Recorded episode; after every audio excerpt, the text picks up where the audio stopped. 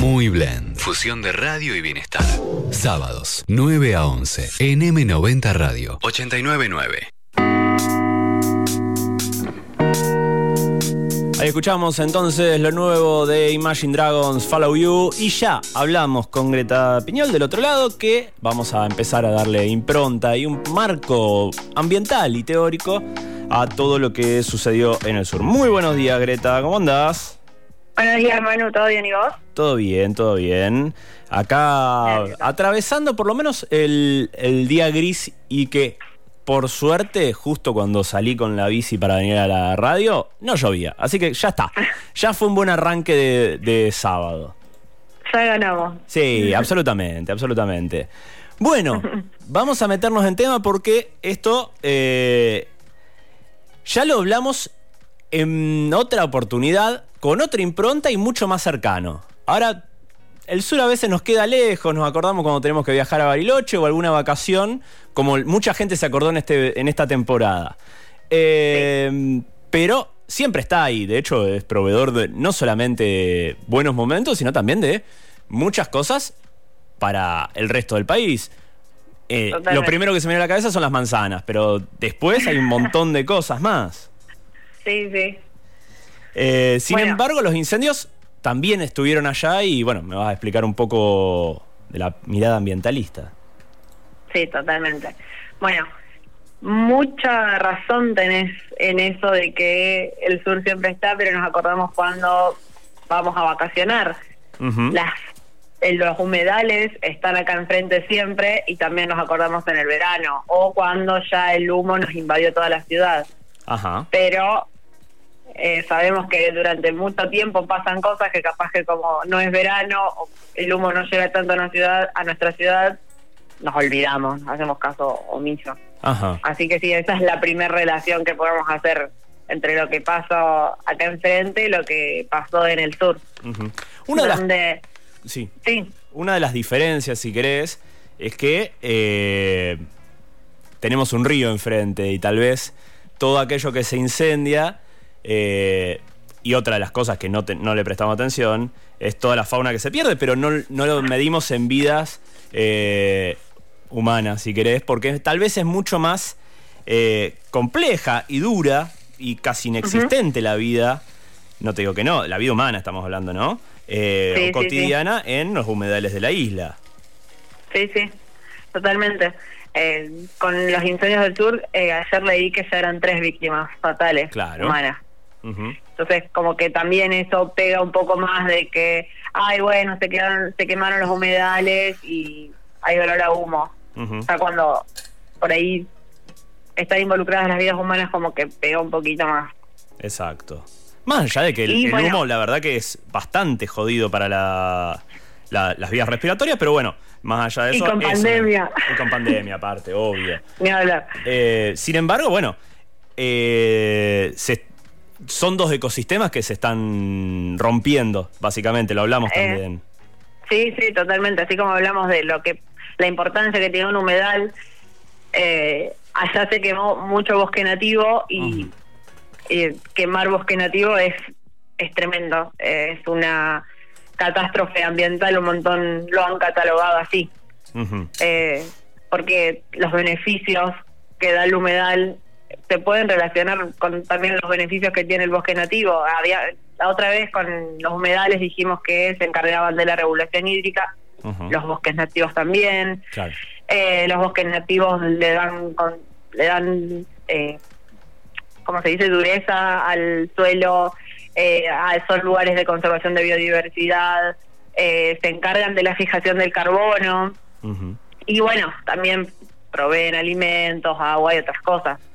Pero la, importancia del bosque nativo, sí. Hago un paréntesis. Después, en alguno de estos episodios, vamos a hablar de la huella de carbono también y vamos a retomar estos temas seguramente entonces. Sí, sí, sí, ni hablar. Bien, seguimos. Eh, de, hecho, en, cerca de estos días es el día del bosque y el día del agua. Mira qué cosa. Así que mm.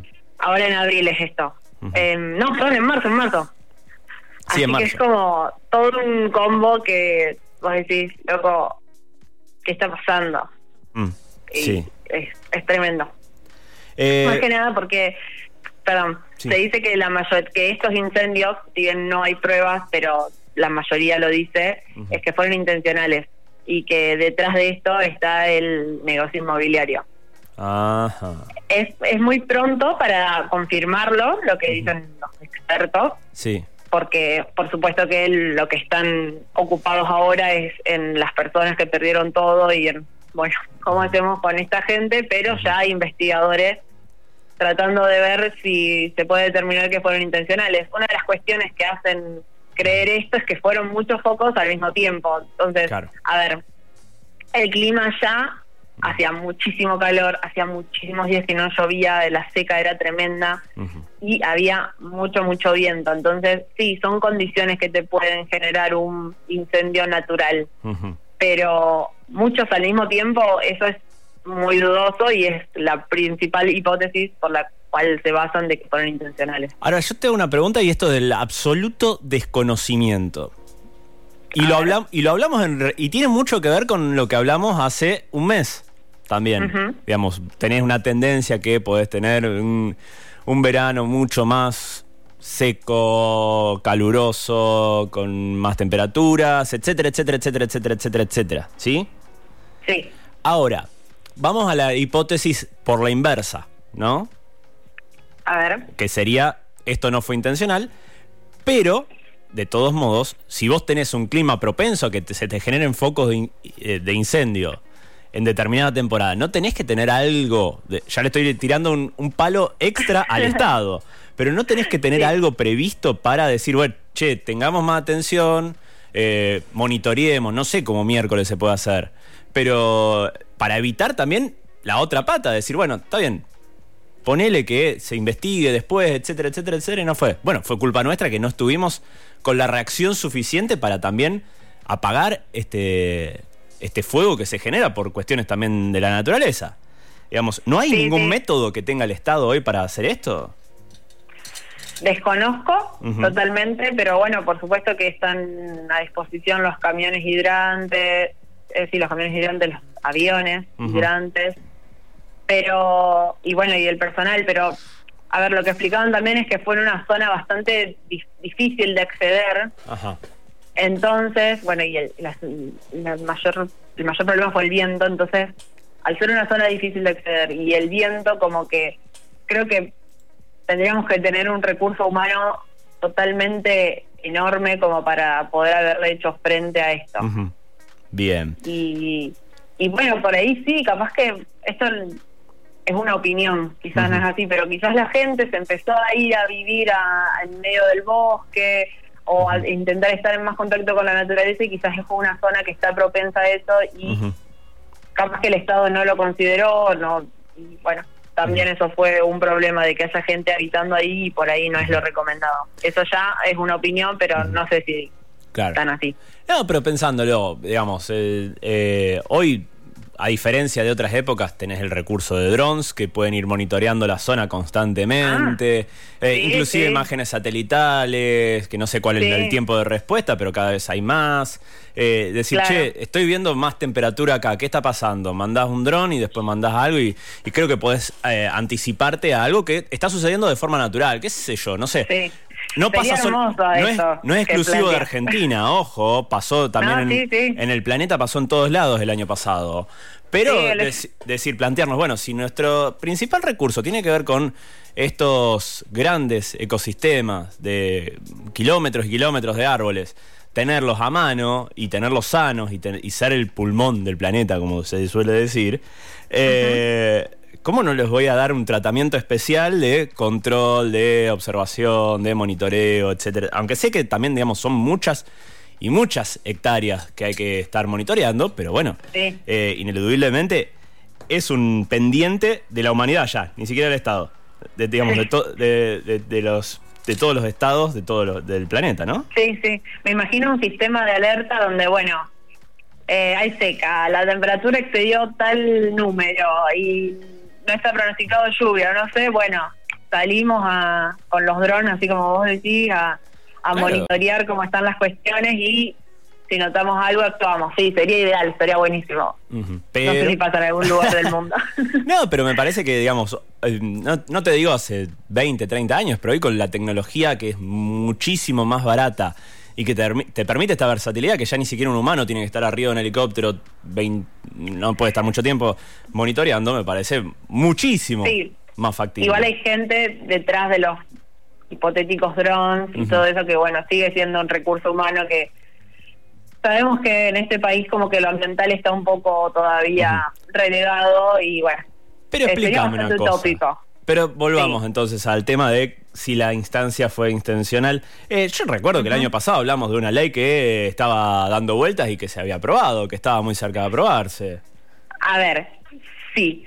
Otra relación o no relación que podemos hacer con lo que pasó acá enfrente es que se exigió durante todo el año la sanción de la ley de humedales, Ajá. que no pasó. Ajá. Pero lo que sí existe en Argentina es la ley, que la tengo acá anotada, 26.331, que es del 2007, que es de presupuestos mínimos de protección ambiental de los bosques nativos. Ajá. Un O poco sea, lo que veníamos hablando. Hay, sí, hay un, hay hay un poquito de legalidad frente a esto, a diferencia de lo que pasó acá enfrente, que la ley de humedales no existe. Y también, Mm. eh, el año pasado se terminó sancionando la ley de manejo del fuego, que lo que hacía era eh, proteger, o mejor dicho, decir, bueno, si estos terrenos fueron incendiados, no se po- no podrán ser vendidos, no me acuerdo en cuántos años decía, entonces como que con estas cuestiones eh, hay cierto peso legal. De ahí a lo que pueda llegar a pasar, o sea, tenés que encontrar a los responsables y primero, capaz que no quieren, o segundo, capaz que andás a ver, se hace difícil encontrarlos.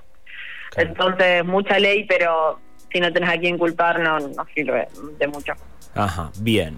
Eh, o sea que tenemos algo, pero como puede suceder, digamos, el instrumento legal necesita también de personas. Como Sí, hablábamos sí. del manejo del dron, necesita de una persona también. A ver, esto fue mm, muy raro y bastante polémico, porque para que tengas una idea, yo me enteré de Hmm. los incendios porque sigo a un influencer Mm. que él se hizo medio conocido porque empezó a juntar plata para comprar una camioneta para la comunidad Wichí y después con- juntó 8 millones para para juntar para comprar una casa de las madres de la trata bueno entonces unas chicas del sur le escribieron por favor difundí esto Ajá. y eran videos de los incendios Bien. entonces él empezó, tiene un montón de seguidores, empezó a mencionar en las historias a medios muy conocidos y un medio le contestó, él tapa el nombre y le dice, hola Santi, estamos enterados de lo que pasa en el sur, pero hoy tenemos que hablar de la marcha por la muerte de Maradona, así que no vamos a poder hablar de eso. Claro. Y El, eso el fue, influencer es Santi Maratea, porque ya lo, lo- lo dijimos. Sí, es Santi Maratea, sí, sí. Eh, es tremendo, o sea, se está quemando la Patagonia y van a hablar de la marcha de el Diego con el Diego todo bien, pero Obvio. me parece que hay temas un poquito más urgentes. Ujú. Pero bueno, la Entonces, agenda cuando de... los medios no visibilizan estas cuestiones, se hace muy difícil todo. Sí, obvio, ni hablar. Ni hablar. Pero bueno, es también, digamos, muchas de las cosas que tenemos acá, eh, que tenemos pocos medios todavía o muy hegemónicos y obviamente Sí. en ese sentido es complejo. Por suerte está toda la diversificación de redes sociales, medios alternativos, etcétera, Sí, etcétera, sí. etcétera, que también permiten, digamos, visibilizar desde otro lugar, tal vez no desde lo masivo, pero permiten visibilizar eh, la cantidad de cosas a resolver, en vez de decir problemas que tenemos eh, en, nuestro, en nuestro país, por lo menos. Claro, sí, el tema es que los medios masivos, que son un par, que sabemos que siempre están prendidos en los hogares, en la mayoría de los hogares, no hablan de estas cuestiones. Y no solo de esto, la quema de los humedales también, o sea, se tuvo que, tuvo que llegar el humo a Buenos Pero- Aires para que se empiece a hablar de esto. Entonces, Pero Rosario es menos top, iba a ser más difícil todavía. claro. Es así, Así que bueno, sí, sí. Eh, Así que bueno, volviendo un poquito a lo de sí. los incendios, lo único bueno, entre muchísimas comillas, es que después de todo el desastre, llovió esa misma noche, entonces eso fue lo que hizo que no, no estamos hablando de un desastre aún menor. Hace unos días estuve hablando con un conocido que decía, menos mal que llovió, porque si no, él es él tiene familia en el Bolsón. Ajá. Menos mal que llovió, porque si no, se quemaba todo el pueblo. Wow. Y cuando dijo eso, vos decís, ay, es tremendo, o sea, se te pone la piel de gallina, que es, es tremendo. Es como si acá nos- el- no nos separase el río y de un momento al otro empieza a llegar el fuego a nuestra ciudad. Sí, obvio que Y puede suceder, ojo, tampoco. lo- de, de alguna forma u otra podría llegar a suceder si no nos ponemos las pilas, pero bueno, sería bastante apocalíptico. Eh, De todos modos, de todos modos, creo que eh, hay que tener, empezar a visibilizar también desde nuestro lugar y como van a hacer los chicos después en un rato que, que vamos a charlar, eh, no solamente a partir de la ayuda, sino a partir del caso real, el caso testigo. Eh, Sí, es muy impactante el, el testimonio de Juan. Después vamos a, si tenemos la suerte técnica eh, de poder hablar con Juan, la verdad que va a ser también muy impactante. Pero bueno, eh, después también lo, sí. lo bueno que aparece, pero no te ayuda a recuperar la parte ambiental, es toda la colaboración de un montón de personas en todas partes del país. Entonces, sí, seguro. eh, Seguro. El, el testimonio de este chico de allá va a ser fundamental porque yo te puedo hablar de cuestiones técnicas, eh, bueno, esto que hablamos de la importancia de un bosque nativo, el- lo que pasó con los medios, pero lo que los vivieron te van a decir, esto fue intencional por esto, esto, esto, o esto pudo haber sido natural por algunas cuestiones. Y sí, es totalmente válido ese testimonio, es como yo por la cercanía que tenemos con los humedales te puedo hablar de más cosas que lo que pasó en el sur. ujú. Así que es fundamental lo que cuente la gente de allá, que, que fueron los que los vieron, que fueron los que lamentablemente perdieron muchas cosas. Y el lado positivo, como bien dijiste, la col- las colectas que se están haciendo y eso. Lo, ellos dicen mucho, a mí me dan cosa decirlo, pero lo material se recupera. Que Sí. ellos tengan esa fuerza para decir eso es como, wow. Sí, ni hablar. Pero sí, eh, están ellos co- están convencidos que el material se recupera, pero lamentablemente el daño ambiental eh, va a quedar por muchos años. Bueno, eso es lo- Seguro. una de las cosas más graves. Seguro. Eh, por último, y ya casi, casi, casi cerrando, eh, antes de pasar a otro tema mucho más breve, vos decías, y lo charlábamos también, digamos, la parte, si querés, lo que no se recupera es el ambiente, pero, o el daño ecológico.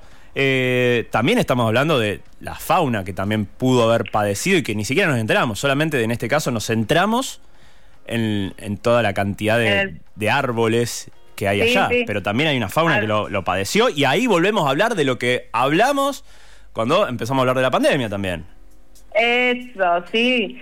A ver, cuando hablábamos de deforestación, de destrucción de hábitats, decíamos que eran posibles cuestiones de inicios de pandemia. A ver, no digo que con esos incendios se va a generar un nuevo COVID, por favor, no. No, no. Pero cada vez que destruimos, cada vez que deforestamos, puede liberarse algún virus, alguna bacteria potencialmente peligrosa para la salud humana. Así que sí, el- la- no, es, no es solo la quema de los árboles, sino toda la fauna que, que se pierde.